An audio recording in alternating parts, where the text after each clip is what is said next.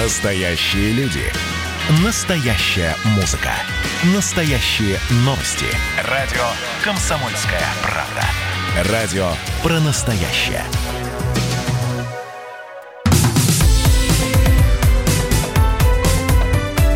Как дела, Россия? Ватсап-страна! Ну и мы продолжаем, друзья, прямой эфир. Меня зовут Михаил Антонов. Здравствуйте. Все, что происходит э, на данный момент э, в истории, в развитии, все это в нашем эфире. И в Басманный суд мы снова возвращаемся, где находится губернатор Хабаровского края Сергей Фургала, где избирают для него меру пресечения. За этим, за всем следит специальный корреспондент «Комсомольской правды» Дина Карпицкая. Она снова на прямой связи со студией. Дина, э, и снова здравствуй. Да, Миш, привет. Ну, пока никаких новостей нету, еще суд не вынес решение по аресту. И, собственно говоря, вот то, что нам удалось увидеть, услышать, э, я могу рассказать. Это как Сергей Иванович привели в суд Фургала, да, он был немножко растерянный, э, но старался как-то улыбаться я отметила, что он был в том же костюме, в котором его вчера арестовывали. Ну и, судя по всему, ему было не, пере, не до переодевания. И вообще-то и не во что, потому что семья-то вся в Хабаровске, да, здесь у него вряд ли а, есть какие-то близкие родственники. Хотя, кто знает, на самом деле сейчас следствие покажет, как говорится. Ну, его спрашивали про иждивенцев, и он э, долго не мог вспомнить возраст своих детей. Выяснилось, что старшему сыну 29 лет, но он все еще на содержании у отца, потому что учится до сих пор. Есть средний сын 20-летний и приемная дочь 89 -го года рождения. А, ну, суд э, принял решение сделать процесс по избранию меры пресечения закрытым, потому что э, Фургала могут как-то угрожать. На что сам Сергей Иванович заметил, что он не чувствует никаких угроз, никогда они ему не поступали. А что касается других, сказал он, то я не знаю. Видимо, он имел в виду и угрозы от него другим. Но он также подчеркнул, что какая сейчас может быть угроза, я на скамье подсудимых вообще вот, пожалуйста, в аквариуме. Ну вот мы ждем решения суда. Э, следствие попросило задержать Э, Фургала на два месяца. Ну, два месяца это такой формальный срок, потому что на большее время нельзя подозреваемых. И да, но, но этот срок может продлеваться, давай скажем. Его продлевают до бесконечности, да, пока идет следствие. То есть, если сейчас примут решение о том, что Фургал арестован, то, скорее всего, он пробудет СИЗО до конца следствия. Это могут идти и годы угу. показывает практика. Ясно. А, скажи мне, пожалуйста, а вот здесь стала появляться информация, что защита Сергея Фургала, ну, в общем, требует э, домашнего ареста из-за, оказывается, ну, это, это опять же, это традиционно, я ни в коей мере не сейчас не пытаюсь... Состояние здоровья. Конечно, да. Ну, ну это, это стандартная, так скажем, юридическая практика, защита, а у Фургала Фургала четыре адвоката, естественно, они будут просить домашнего ареста. Но э, что касается рекомендаций Верховного суда и вообще, в принципе, да, Уголовно-процессуального кодекса, то это вполне законные требования, потому что Фургал был ранее не судим, и даже по особо тяжким статьям человека можно поместить под домашний арест. То есть закон этого не запрещает. Другое дело, что у нас это редко применяется, и даже по самым каким-то незначительным нарушениям, вот я, например, писала как-то про женщину, которая четверо детей, и она украла в Ашане резиновые сапоги. Ну, казалось бы, какая от нее угроза общественности. Но ее, тем не менее, закрыли в СИЗО, и она ждала там приговора суда. То есть, по идее, до приговора суда Фургал вполне может находиться в домашнем аресте.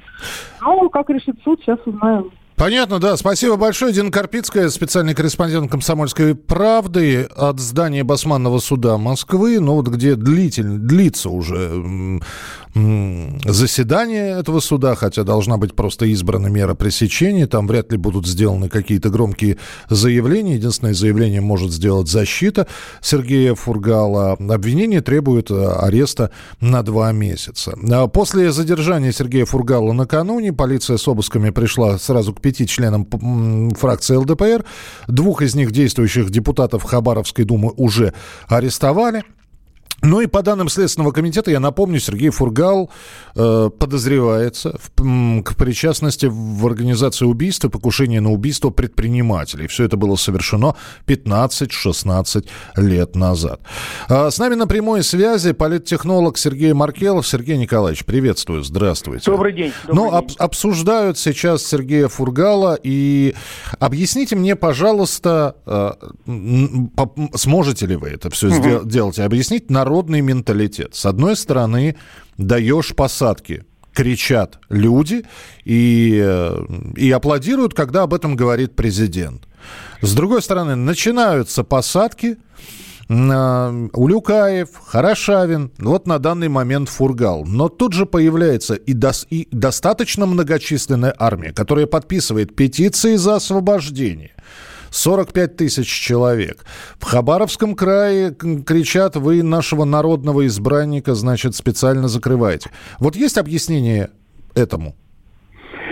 Вы знаете, э, вопрос ведь э, объяснение этому э, кроется, какая доля людей вот находится в поддержке того иного события, а какая доля людей всегда будет находиться в оппозиции этому, этому, этому же событию. Ну, то есть люди, которые как бы не согласны с теми или иными вещами. Поэтому в данном случае, вы знаете, я не думаю, что э, по, по, по, по отношению к Фургалу как бы такая, будет такая массовая поддержка, потому что все-таки Фургал попадает в такое общественное, как бы в общественное мнение, что ли, в общественный тренд, что все-таки властью в целом недовольны. Властью в целом недовольны, и поэтому, когда появляется некая посадка, либо некий намек на то, что во власти как бы вот не очень не очень порядочные люди, а в данном случае именно это, это, это как бы допускает народное мнение, то народ, конечно же, будет, большая часть, повторяю, большая часть населения, то есть большая квота, будет поддерживать, поддерживает эту историю. И только меньшая квота, уже, так сказать, там определенный круг, круг людей, совсем небольшой, как правило, это 8-10% от электоральной нормы, от, э, как бы вообще в целом от людей, они, они, они готовы будут вот как бы такой ядерный электорат, который все-таки считает, что вот э, заложник, вот э, попал жертвой каких-то теорий заговора и так далее, и так далее. Поэтому а... в данном случае, да. Да, я просто вот еще хотел спросить, ведь если вспоминать э, другие аресты и обвинения в адрес высокостоящих людей, фактически мы видели, как с поличным брали у Люкаева Белых, как был пойман, тоже с поличным. А какие запасы денег и вот эти вот суммы, они буквально там на следующий день после ареста были продемонстрированы публике, чтобы было mm-hmm. понятно, за что. Да. Здесь же обвинение, которое датируется 16, там, 16-летней давностью. Вот. Mm-hmm. Как вы думаете, а будут ли заинтересованным, то есть нам, гражданам, чтобы понимать, за что арестовали Сергея Фургала, предъявлены какие-то доказательства его причастности? Вы знаете, будут, безусловно. То есть у нас как бы всегда вот в таких делах идет как бы такие две информационные, что ли, компании. Всегда идут они. Это с одной стороны. Кстати, дело Фургала очень похоже на дело, вы не упомянули в эфире, на дело Гейзера, это главы Коми Республики. Там тоже было ОПС предъявлено ему, значит, организованное преступное сообщество и так далее, и так далее. Там тоже целая компания. То есть Фургала вот эта ситуация на старте похожа на дело Да, но Коми. убийц не было. Все-таки Гейзер, да. там ущерб в 3,5 миллиарда рублей все-таки. Да, да, да, да. Там был ущерб, чисто, чисто такая математика была э, бюджетная. Вот. Поэтому в данном случае что мы имеем? Что будут, будут, безусловно, доказательства, а невозможно, поверьте, когда выносится подобное решение на уровне силовиков, и когда информируют уже там президента, либо кураторов администрации президента, что э, губернатора будем брать, и выезжает команда, вылетает из Москвы с бортом на, на все эти задержания, понимая, что местным доверять силовикам нельзя, потому что там э, непонятно, что с ними, как, бы, как правило, тоже есть коррупционные всякие штуки, вот, то выезжает московская группа, то, безусловно, э, э, эта, эта история, э, она, она, она будет подтверждена. То есть она просчитывается, поверьте, когда это запускается, то информационно она просчитывается на несколько шагов, в том смысле, что отката этой истории точно не будет. То есть, условно говоря, запускается всегда механизм только в одну сторону. Говорить о том, что там адвокаты там соберутся, и фургал, так сказать, будет какая-то будет изменение какой-то позиции, и, и ошибочное решение там силовиков. Такого мы не получим ни при каких обстоятельствах. Понятно. Это показывает дела, дела губернаторские, это показывает дело, помните, мэра, мэра, мэра э, Владивостока, Пушкарева Игоря угу. и так далее, и так далее. Отката не будет. То есть решение о, взять, о запуске этого дела всегда наступает и принимается только с точки отката не будет. Я вас понял, да. Спасибо большое, Сергей Николаевич. Сергей Маркелов, политтехнолог. Но здесь действительно, наверное, нужно понимать, что э, построенный на каких-то знаете, таких слабо доказываемых обвинениях а, арест чиновника такого уровня, наверное, был невозможен. И, скорее всего, есть и доказательства, и тоже многие тома уголовного дела. Но будем наблюдать за этой историей. Я напомню, Сергей Фургал на данный момент виновным по предъявленным ему обвинениям себя не признает.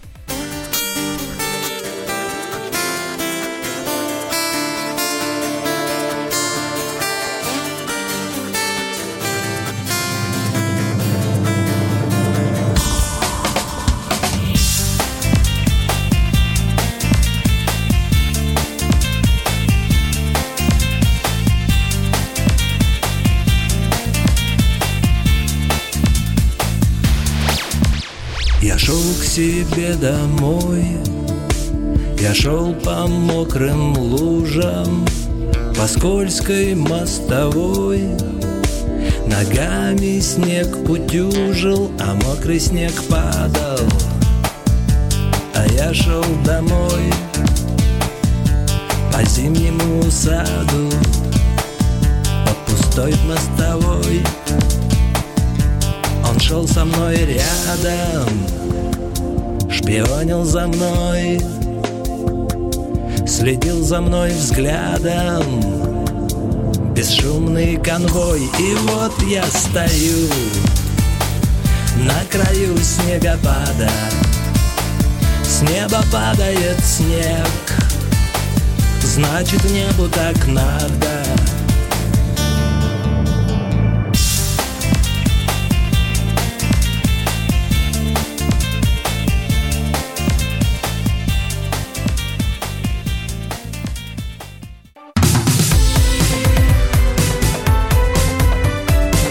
дела, Россия? Ватсап-страна! Ваши комментарии 8967 200 ровно 9702. Э, так, э, если везли в Москву, то это арест. Это про Сергея Фургала. Ну, понятно, что его арестовали у себя, в общем, в регионе, а так, дело такого уровня, ну, наверное, должно рассматриваться в Москве.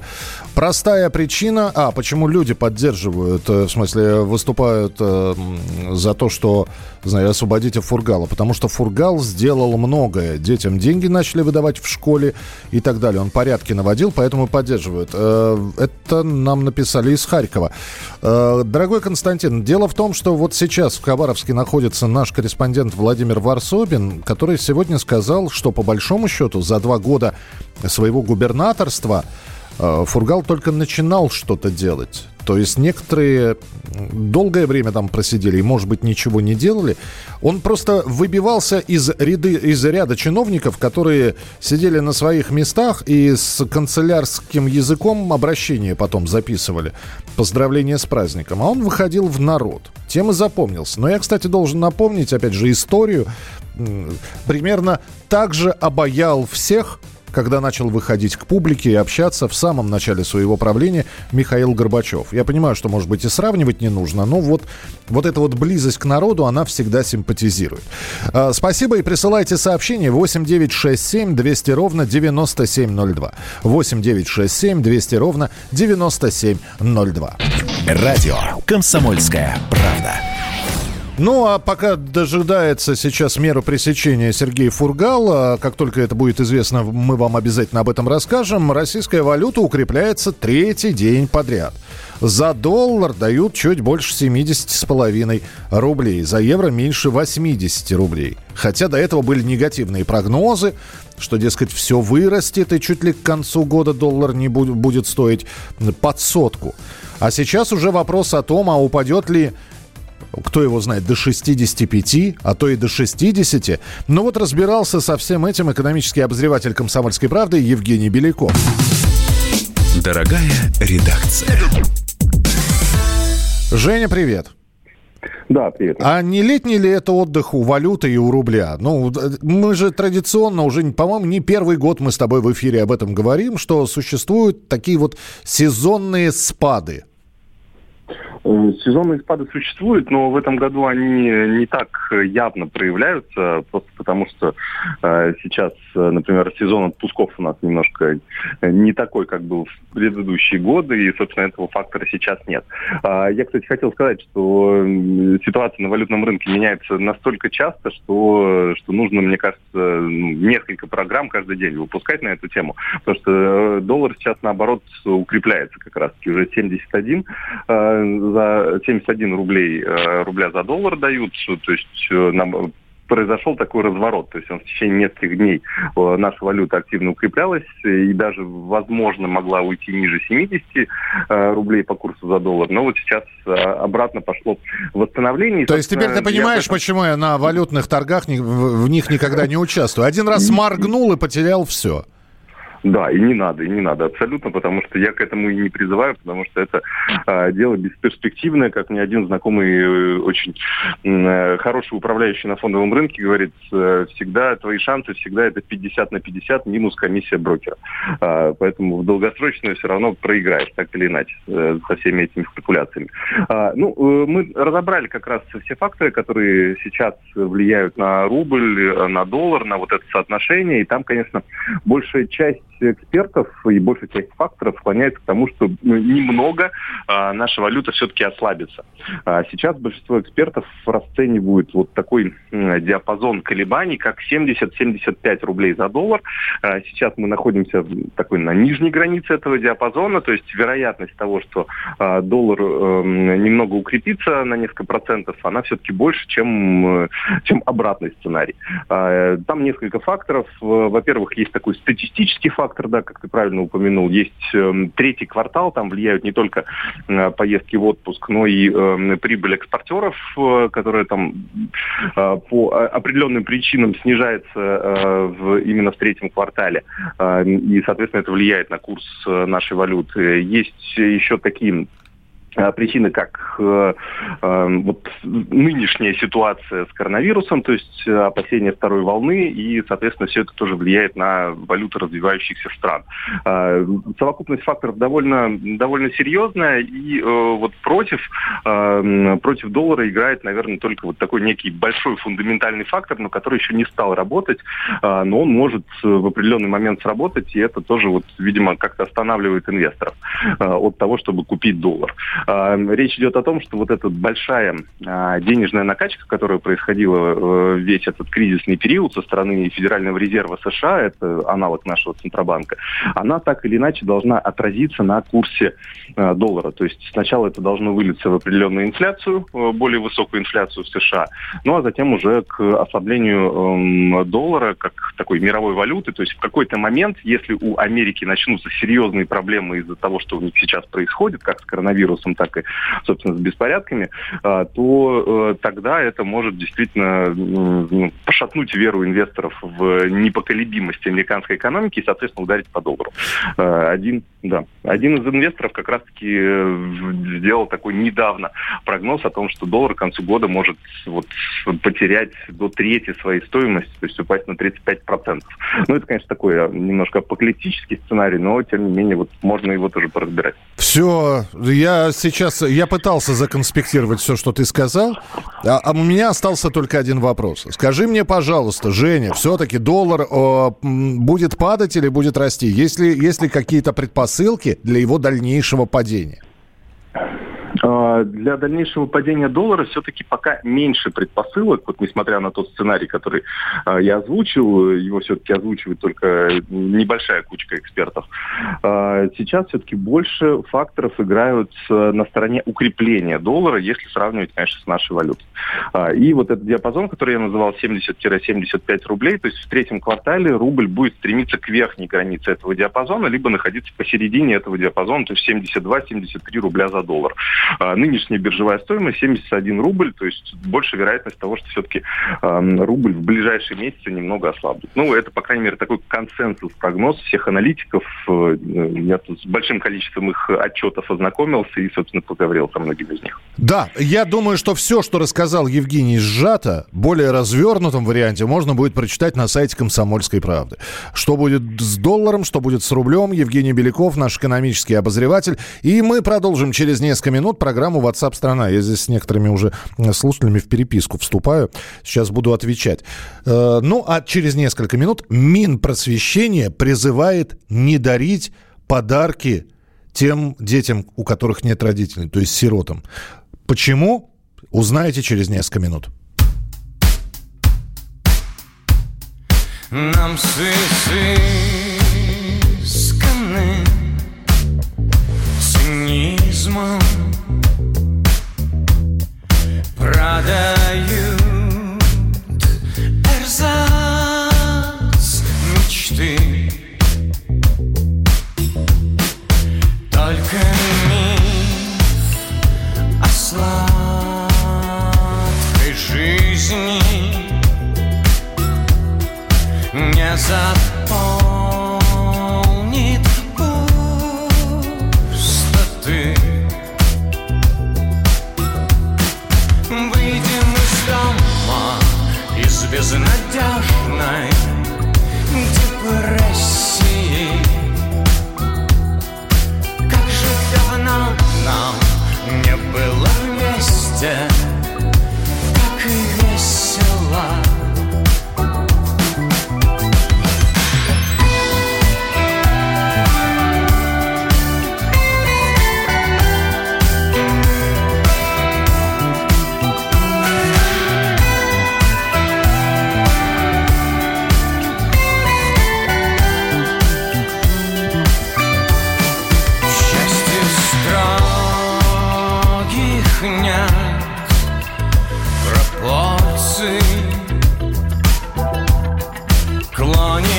drown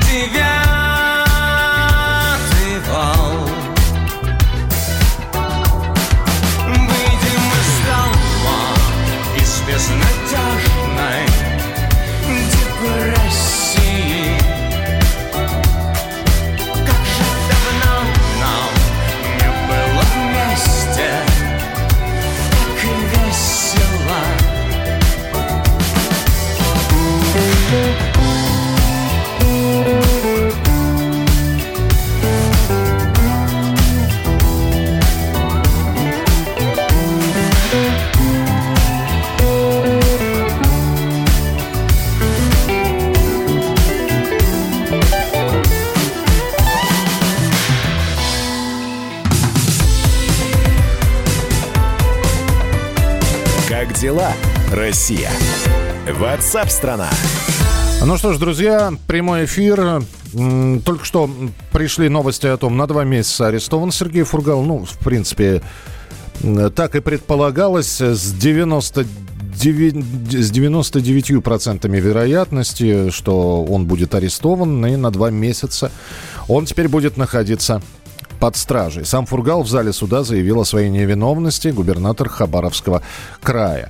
А, Его подозревают в организации убийств предпринимателей на территории Хабаровского края и Амурской области.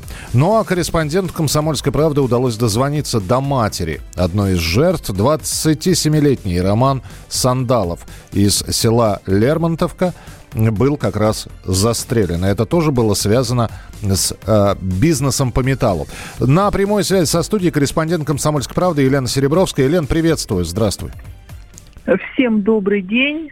Да, действительно, мы сегодня поговорили с женщиной. А, Женщина, конечно, 15 лет ждет правосудия, ждет, когда же... Она считает, что к убийству ее сына причастен именно Сергей Фургал. А, Вот тот роковой выстрел в спину молодого человека в 2004 году сделал его водитель, его приближенный Журавлев. А, Журавлев 4 года скрывался, а, но как только Фургал пошел баллотироваться в Государственную Думу, ну это вот по нашим данным, то, что нам удалось узнать, как только он стал баллотироваться в Государственную Думу, Журавлев сам пришел, сдался с повинной. Э, Связано это или нет, ну, мы не можем сейчас утверждать.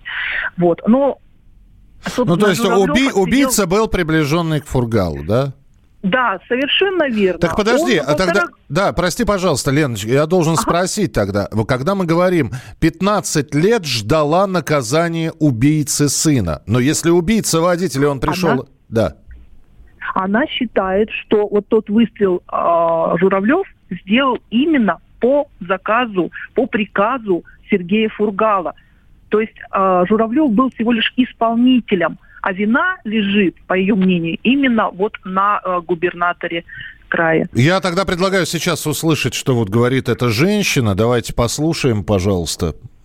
Есть у нас, да? Давайте. 15 ага. лет писала. И вот только через спустя 15 лет это что-то проявилось. Но я понимаю, что это все политические дела. Конечно. Оно не, не так уж э, бы это самое коснулось этого дела. Это, ну как, э, вы сами понимаете, как угу. это причина. Первая причина, вроде как, Фургала сместили, ему какое-то наказание сделать. Поэтому я с политикой не интересуюсь, поэтому что-то получилось случилось что-то, да, какое-то будет наказание, просто буду очень рада. Ну, там не только же мой сын был убит, там еще это все будет, суд это будет вот на днях должен, вроде говорили, состоится, он уже в, Хаба, в Москву уже уехал, поэтому надо послушать, что будет, чтобы дальше бороться стоит или нет.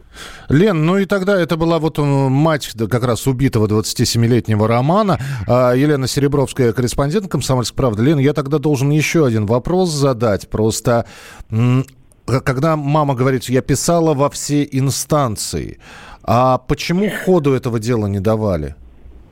Ну, мне, нам сложно сейчас об этом судить. Дело в том, что она писала, вот нам попало просто в руки письмо, обращение отсканировано именно а, а, Владимиру Жириновскому, а Фургал как раз состоит а, в партии ЛДПР. И там она подробно объясняла всю, а, всю вот эту историю и э, с, с убийством сына, и э, приложила э, ответы, э, результаты медицинской экспертизы. Ну, то есть фактически она э, отправила те документы, которые были на тот момент, это вот 16-й год. И тогда позволь финальный вопрос. А убийство 27-летнего Романа Сандалова, это э, понятно, что Сергея Фургалов задержали по подозрению в организации заказных убийств. Это одно из них или это дополнительно? Мы не знаем об этом. А мы пока не знаем, но я думаю, я склонна думать о том, что это было одно из тех убийств, которые сейчас инкриминируют э, Фургалу. Спасибо большое. Ну, будем ждать подробностей. Э, Елена Серебровская, корреспондент «Комсомольской правды». Опять же, не хочу делать никаких выводов, потому что я уже вижу, приходит сообщение, а можно ли этой женщине верить. Слушайте, есть женщина, которая рассказала свою историю. У нее погиб сын. У нее есть своя версия случившегося. Версия следствия, проверите ее данные. Не знаю, почему тогда не были они проверены. Ну, в общем, следим за развитием событий. Радио «Комсомольская правда». Ну, а теперь та самая новость, про которую я говорил. Минпросвещение призывает не дарить подарки сиротам. По мнению авторов такой инициативы, это формирует у детей иждивенческую модель поведения. Якобы получать подарки от незнакомых людей э, процесс неестественный, ведь в обычной жизни такого нет. Ну и чего ребенка, в общем-то, развращать. То есть он, э, у него нет родителей, он сирота, он получает подарки, он к этому привыкает. А когда он вступает во взрослую жизнь, этот э, молодой человек или молодая девушка понимают, что жизнь-то пряников не преподносит. Насколько это правильно. Президент Всероссийского фонда образования Сергей Комков с нами на прямой связи. Сергей Константинович, здравствуйте.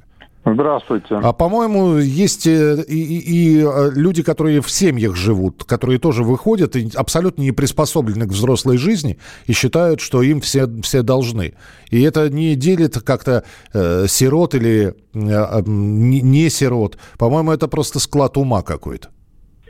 Ну, вы знаете, мне непонятно, кто из э, чиновников вот эту глупость э, вдруг придумал. Видимо, этот человек совершенно не знает э, детскую психологию и не разбирается в психологии в детской. И э, так уж, к сожалению, сложилось, что у нас сегодня э, вот э, в ведомствах, которые э, руководят системой образования, работают люди весьма далекие вообще от педагогики и от э, проблем, э, связанных с детьми. Потому что э, люди, понимающие, что такое детская психология, э, прекрасно понимают, что особенно дети, лишенные вот родительской ласки и родительского попечения, они э, к таким вещам относятся особенно трепетно. Получить хоть, хоть маленький подарочек, хоть какую-то, понимаете, вот хоть какой-то знак внимания для них имеет огромнейшее значение. И порой этот ребенок, вот он может через всю жизнь пронести вот этот вот э, маленький подарочек, и он будет для него э, таким, знаете, как, как э, символом на всю, на всю жизнь, uh-huh. этот подарочек. Вот а, как, знаете, как знак того, что люди к нему проявили такое вот э внимание и э, Ну, что не позабыт, не, не, не забыт, не заброшен, да, что кто-то да, заботится да, о нем. Да, да. А вот э, в семье как раз э, могут, наоборот, баловать. Вот там, может быть, не стоит постоянно задаривать детей э, э, каждый день вот подарками. Поэтому там как раз, может быть, и стоит ограничить подарками. Угу. А, вот, а вот сиротам как раз не надо скупиться на подарки. Спасибо, да, спасибо большое, Сергей Константинович, что высказали. Сергей Комков, президент Всероссийского фонда образования.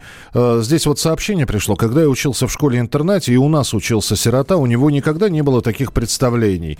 Там с Америки приехали, это привезли, там из Германии. Ему приятно и только, но он никогда не ожидал подобного от незнакомых людей э, и не просил. Я единственное, я тоже, к сожалению, не знаю, вот прочитав эту новость, кто именно персонально из Минпросвещения призвал не дарить подарки э, детям-сиротам, я просто хотел бы напомнить, что делая такие заявления от министерства или там от своего лица, но будучи э, и находясь в Министерстве просвещения, вы подумаете, что это может спровоцировать отказ действительно. Отказ и дети не будут получать подарков вообще.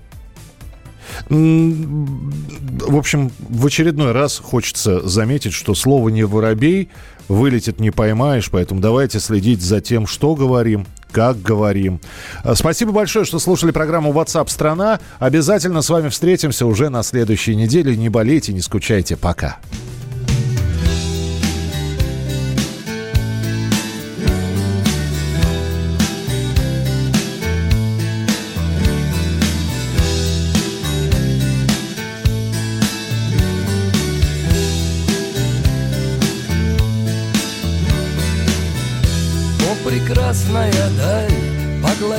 Поглотившая небо.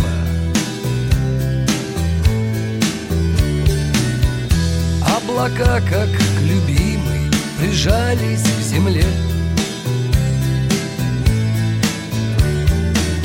Где ты я под простой, да не скошенной крышей?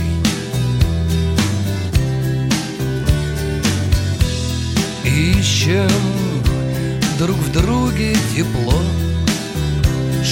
Что, что, нам ветер, да на это ответит, несущийся мимо, да сломавший крыло. И упав между нами, так недолго любимый